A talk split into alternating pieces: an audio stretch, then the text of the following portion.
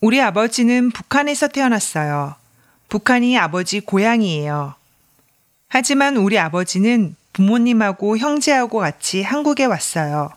그때 우리 아버지는 아이였어요. 그래서 우리 아버지 가족은 한국에 친척이 하나도 없어요. 그리고 고향에 다시 가지 못해요. 친척도 만나지 못해요.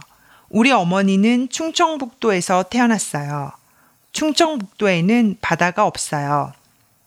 하지만 산하고 계곡, 호수가 많아요. 우리 부모님은 서울에서 결혼했어요. 그리고 서울에 살았어요. 그래서 저도 서울에서 태어났어요. 저는 서울이 좋아요. 서울은 복잡하지만 아주 재미있어요.